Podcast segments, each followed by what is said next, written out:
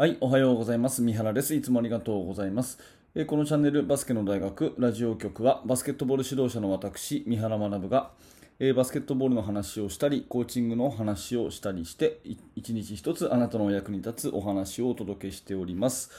えー、本日は8月の7日土曜日ですね。皆様元気にお過ごしでしょうか？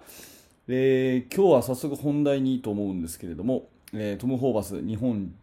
代表女子監督ですね。えー、トム・ホーバスさんはまさに指導者ということで昨日の試合ですねフランスとの準決勝で、えー、見事勝利を収めましたね。素晴らしいですよね。しかもあの最初こそね、えー、ちょっとリードを許したものの、うん、2クォーターで流れをつかむともう一気に、え、日本の攻撃が爆発して、え、もう大差のリードをつけてですね。で結局87対71かな。ということで、えー、勝利を収めると。でポイントガードの、えー、町田選手はオリンピック記録の18アシストですかね。まさにこう、えー、快挙に次ぐ快挙ということで。これ本当にオリンピックの準決勝見てるのかなっていうぐらいねもう圧勝ですよね。日本のチームが、うん、まさにここまでですね、えー、圧勝して決勝進出を決めるっていうことがもう夢のような試合で、まあ、私と同じように興奮を覚えた、えー、日本のファンの方多いと思うんですねで私が着目したのは今日はですねトム・ホーバス監督ということで、うん、トム・ホーバスさんはまさに指導者ということなんですよね。あのー、まあ指導者の役割っていうのはどういうことかというと、え漢字を見ていただくと、えー、分かると思うんですが、えまずは、え指し示すと、ねえ目標ここに行くぞというのを指し示しそして、え人を導いていくと目標を指し示し人を導いていくということで、えー、私は、ね、指導者にとって大事なことっていうのは2つあると思っていてまず1つ目はですね大きな大きな目標をはっきり示すと。いうことが1つ目ですよね。大きな大きな目標をはっきり示すということですね。で大きな目標をはっきり示したら、えー、次は目の前の小さなことをやると。目の前の小さなことをやるというようなそういう感じですよね、まあ、例えて言うんだったら、えー、山のね麓からあの山頂を指さして、ね、あそこに登るぞっていうふうにまず大きなものを指し示してよしじゃあ行くぞっていう風に先頭を歩くとこれも指導者であれば、えー、足元にねあここに岩があるよとかねはいここぬかるみがあるよとかねここ段差があるよとかっていう小さな目の前のことをちゃんと注意を払うこれも指導者ということで、えー、まあ、トム・ホーバスさんはまさにそれが完璧というふうに私は思うんですね。あの思い返せばですねトム・ホーバス監督が、えー、就任をしたのは、うん、ちょうどもう約5年前なんですかね、4、5年、まあ、リオオリンピックの後だから、えー、数えて5年目なんですかね、あの就任当時の会見を私は覚えているんですが、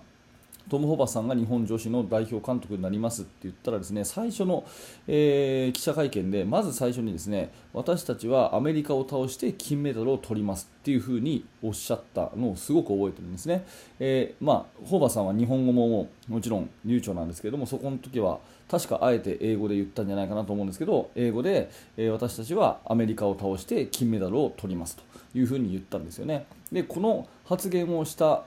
人はおそらく日本の、え、代表チームの関係者で、え、初めてということで、え、非常に非常に大きな目標を示したわけですよね。えまあ、私はねリオオリンピックの時の日本代表の活躍ぶりが、まあ、見事だったので、えー、まあ、その目標に対してですねいや本当にいけそうだなっていうふに思った1人なんですけれども中にはね何バカなこと言ってんだと日本のバスケットがね金メダルを取るなんてねそんなことを言ってる場合じゃないともっと現実を見ろみたいな人も絶対いたと思うんですけれども、まあ、いずれにしてもですね他人にどう言われようがとにかく自分たちのビジョンをしっかりと示したということになるわけですよね。で、え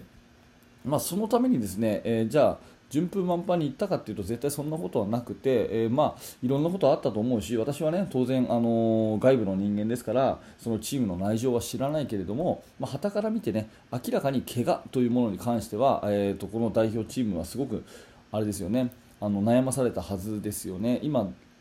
すごくあの活躍している例えば本橋選手ポイントガードの本橋選手にしても、えー、シューターの宮澤選手にしてもですね、えー、非常に大きな怪我かを乗り越えてのこの今の代表の活躍があると思うし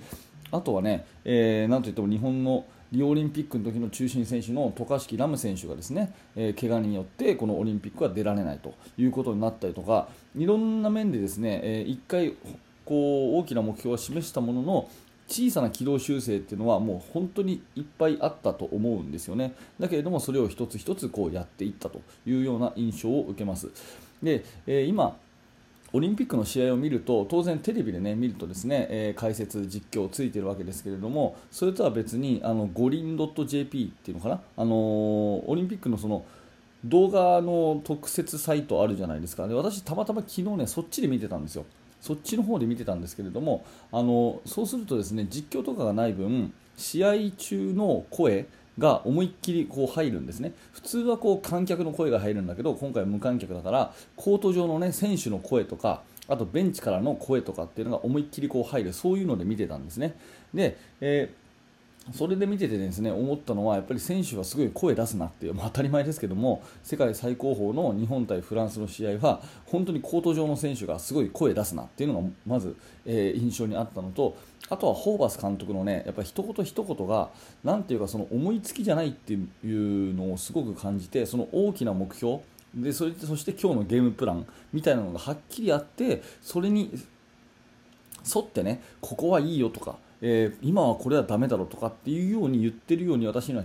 思ったんですね。タイムアウト中とかも今のディフェンスは最高です、ね、よくできてます。っていう風に言ったりとかあとは、えー、オフェンスについてもこのスクリーンはすごく良かったとかすごく細かいところを丁寧にですね言って選手を褒めているように私には聞こえたんですね。でそれもあの全てですねこのこういうバスケットをやるんだっていうのが明確にあってでしかもその大きな目標っていうのはアメリカを倒して金メダルなんだっていうその大きな目標があっててからこそ小さなものもぶれないっていうそういうものをすごく感じて、えー、います。で選手がねあのインタビューの時にやっぱり口々に言うのは日本のバスケットをやれば勝てるんだと。今日も私たちのバスケットができました、ね、明日も私たちのバスケットを日本のバスケットをやりたいと思いますっていうあの断るごとに日本のバスケット自分たちのバスケットっていうフレーズを口にするんですよね。うん、であとは、え、トムさんの言ってるバスケットをやれば私たちは勝てるんだというふうに信じてますというようなことを、え、どの選手がインタビューでもよく言うんですよ。というのはやっぱりトム・ホーバス監督が指導者として目標を指し示しそして一旦目標を指し示したら目の前の細かいことを気づかあのしっかり気を使って一個一個やっていくということをされてるっていう何よりの証拠じゃないかなというふに思います。まあ、私もね高校生の指導者であってでおそらく、えこれを聞いていただいているあなたも、えー、何らかの、ね、チームの指導者であると思うのでやっぱりその大きな目標を指し示す、ね、たから無理だと言われてもですねいいというようなぐらいに大きな大きな目標を指し示すということから始めてその大きな目標を一旦指し示したらそれをぶらさないために今度は目の前のことを着目して1個ずつやっていくというようなここがですね指導者の役割かなというふに思うし